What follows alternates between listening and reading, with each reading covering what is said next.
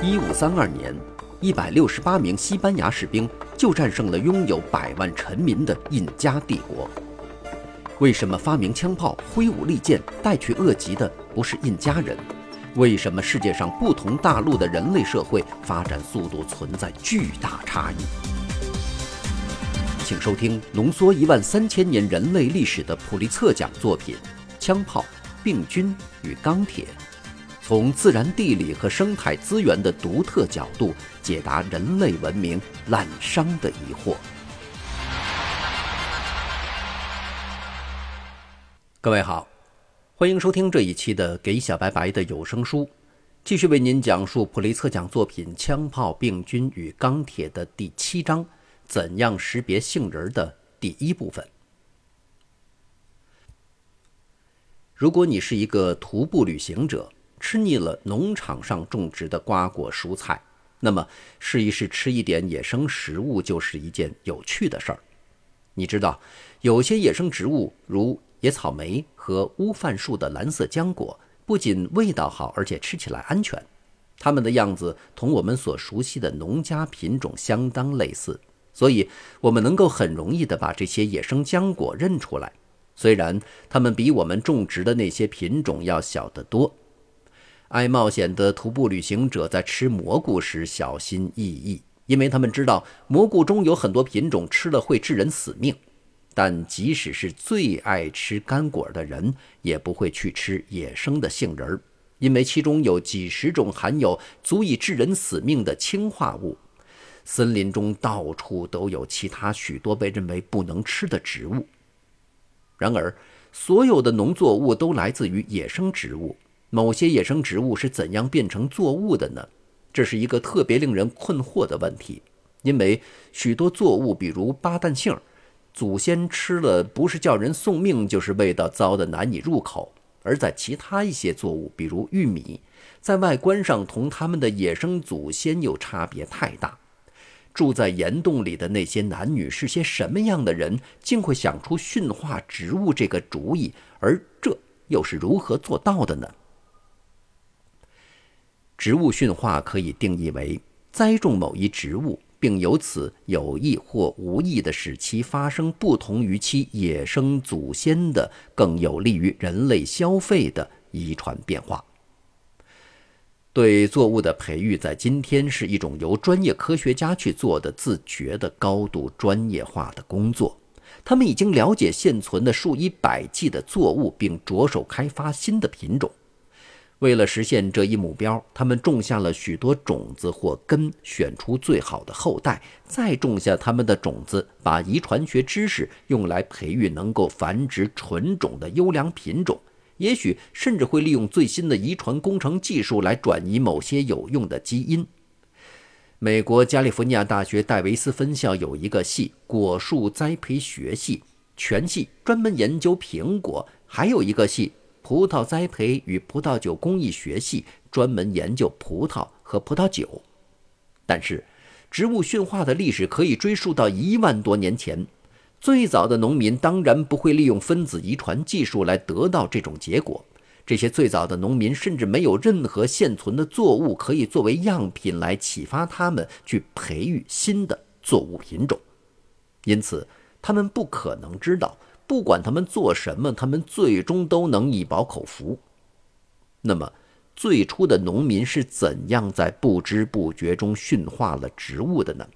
比方说，他们是怎样在不知道自己在做什么的情况下，把有毒的杏仁儿变成了无毒的杏仁儿呢？除了使某些野生植物变得更大或毒性更低外，它们实际上还使它们产生了哪些变化呢？即使是一些重要的作物，驯化的时间也大不相同。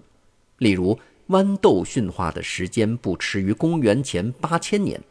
橄榄在公元前四千年左右，草莓要等到中世纪，美洲山核桃则更迟到了一八四六年。许多能出产食物的重要的野生植物，为千百万人所珍视。例如，在世界上的许多地方，人们为了得到可吃的橡树果实而寻找橡树，但橡树甚至在今天也仍然没有驯化。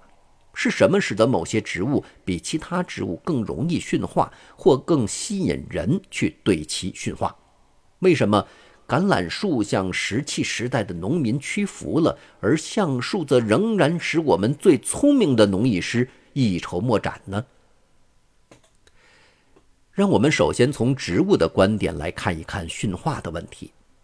就植物来说，我们不过是无意间驯化了植物的成千上万种的动物之一。和其他所有动物，包括人一样，植物必须将其子代向它们能够茁壮生长的地区扩散，并传递其亲代基因。小动物的扩散靠行走或飞翔，但植物没有这样的选择自由。因此，他们必须以某种方式沿途搭便车旅行。有几种植物的种子生得便于被风吹走或在水上漂流，而其他许多植物则把种子包在好吃的果子里头，并用颜色和气味宣告果子成熟，从而哄骗动物把种子带走。饥饿的动物把这果子扯下来吃掉，或者走开，或者飞走，然后在远离亲代树的某个地方。把种子吐出或随粪便排出，种子可以用这种方法被带到几千英里之外。植物的种子连你的肠胃都无法消化，而且仍然能够从你的排泄物中发出芽儿。了解到这一点，你也许会感到惊奇。但任何爱冒险的而又不太容易呕吐的人，您不妨做一做这方面的试验，亲自来验证一下。许多野生植物的种子实际上必须通过动物的肠胃才能发芽儿。例如，非洲有一种瓜很容易被一种形似猎狗的叫做土狼的动物吃掉。结果，这种瓜大多数都生长在土狼排泄的地方。关于想要沿途搭便车旅行的植物是怎样吸引动物这个问题，可以考虑一下野草莓的例子。当草莓的种子还没有成熟，不能马上播种时，周围的果实又青又酸又硬。当种子最后成熟时，果实就变得又红又甜又嫩。果实颜色的变化成了一种信号，把鸟儿吸引来啄食果实，然后飞走，最后吐出或随粪便排泄出种子。当然，草莓并不是有意要在种子准备好撒播的时候去招引鸟儿。鸟儿也不是有意要去驯化草莓，相反，草莓是通过自然选择来演化的。未成熟草莓的颜色越青和味道越酸，在种子成熟前来吃草莓，从而使种子遭到破坏的鸟就越少。成熟草莓的味道越甜，颜色越红，来撒播成熟种子的鸟就越多。其他无数的植物都有适合于让某种种类的动物吃并撒播的果实，正如草莓适于鸟一样，橡树果实适合于松鼠，芒果适合于蝙蝠，某些沙草适合于蚂蚁。这符合我们关于植物驯化的部分定义，因为祖代植物在遗传方面的变化使它更有利于人类消费。但没有人会一本正经地把这种演化过程称为驯化，因为鸟、蝙蝠和其他动物不符合那个定义的另一部分，它们不是有意去栽种植物的。同样，作物从野生植物开始演化的早期无意识阶段，包括这样的一些演化方式：即植物吸引人类去采食并撒播它们的果实，但还不是有意去栽种它们。人类的排泄处所和土狼一样，也许就是最早的无意识的作物培育者的一个实验场。我们在许多地方偶然地播下了我们所吃的植物种子，我们的排泄处仅仅是其中之一。当我们采集到可吃的野生植物，并把它们带回家时，有些在路上或家里掉落了；有些水果在种子还仍然十分完好的时候就腐烂了。于是被扔进垃圾堆，不再吃它。草莓的种子是果实的一部分，实际上也被我们送入口中，但由于种子太小，最后还是被吞了下去，并随着粪便排出。但还有些水果种子相当大，就被吐了出来。因此，我们的厕所再加上我们的痰盂和垃圾堆一起，构成了最好的农业研究实验室。不管这些种子最后到了哪个实验室，它们都是来自某种可吃的植物，即我们出于某种原因喜欢吃的植物。从你采摘浆果的那些日子起，你就知道挑选某些浆果或浆果灌木。最后，当最初的农民开始有意识地去播种时，他们播下的必然是他们存心采集的那些植物的种子。虽然他们还不大懂大浆果的种子有望长成能结出更多大浆果的灌木这个遗传原则，因此，当你在一个炎热潮湿的日子里艰难地走进到处都是蚊子的多刺的灌木丛中时，你并非只是为了任何一丛草莓才这样去做的，即使是无意识的，你还是决定了哪一丛草莓看上去更有希望，以及它是否值得你来这一趟。你潜意识中的判断标准是什么呢？一个判断标准当然就是大小。你喜欢大的浆果，因为你不值得为几颗难看的小浆果去被太阳晒烤和蚊子叮咬。这就是许多作物的果实比它们野生祖先的果实大得多的部分原因。超市里的草莓和乌饭树的蓝色浆果同野生品种相比显得硕大肥壮，这情形是我们特别熟悉的。这方面的差异也只是最近几百年才出现。在其他植物方面的这种大小差异可以追溯到农业出现的初期，那时人工栽培的豌豆经过筛选和演化，其重量超过野生豌豆的十倍。狩猎采集族群在几千年里采集的就是那种小小的野生豌豆，就像我们今天采集乌饭树的蓝色浆果一样，然后。他们才有选择的去收获和种植那些最吸引人的、最大的野生豌豆，这就是我们所说的农业。它开始自动地促使豌豆的平均大小每一代都在增加。同样，超市里的苹果的直径一般在三英寸左右，而野生苹果直径只有一英寸。最早的玉米棒子的长度几乎不超过半英寸，但公元一千五百年，墨西哥印第安农民已经培育出长达六英寸的玉米棒子，而现在的玉米棒子可以长达一英尺半。我们所栽种的植物的种子和它们的许多野生祖先的种子，另一个明显差异是在味苦方面。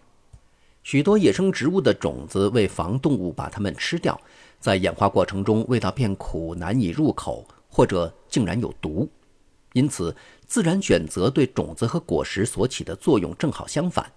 果实好吃的植物让动物来撒播种子，但果实里的种子必须很难吃，否则动物就会把种子嚼碎，种子也就发不出芽了。关于苦味的种子及其在驯化过程中的变化，杏仁儿提供了一个引人注目的例子。大多数野巴旦杏的种子都含有一种叫做苦杏仁苷的奇苦无比的化学物质，这种物质在分解时产生有毒的氢化物。如果有人竟然蠢到不顾野生杏仁苦味的警告去吃它，那他就会因此丧命。既然无意识驯化的第一阶段是采集可以吃的种子，那么对野生杏仁的驯化又是怎样达到这个第一阶段的呢？对此的解释是。偶然有几棵巴旦杏树在一个基因上产生突变，使它们不能合成苦味的苦杏仁苷。这些树在荒野里灭绝了，没有留下任何后代，因为鸟发现它们的种子，把种子吃个精光。但最初的农民的孩子们由于好奇或饥饿，把他们周围野生植物每一种都弄了一些来尝尝，最后居然吃到了，并且发现这些没有苦味的巴旦杏树。这些不苦的巴旦杏的种子，就是古代农民可能会去种的种子。开头是无心的任其生长在垃圾堆上，后来则是有意的种在自己的果园里了。不迟于公元前八千年的野生杏仁儿，已在发掘出来的希腊考古遗址中出现。到公元前三千年，在地中海以东的土地上，已经有野生杏仁儿在驯化。埃及国王图坦卡蒙于公元前一千三百二十五年左右去世后，放在他著名的陵墓里供他死后享用的食品中就有杏仁儿。在其他许多为人们所熟悉的作物中有利马豆、西瓜、马铃薯、茄子和卷心菜。这些作物的野生祖先有些味苦，有些有毒，其中偶然也有几个味道甘美的品种，但那必定是从古代旅行者的排泄处长出来的。好，感谢您收听这期的节目，在下期节目当中继续为您讲述普利策奖作品《枪炮、病菌与钢铁》第七章的第二部分。这里是给小白白的有声书，下期节目。我们再见。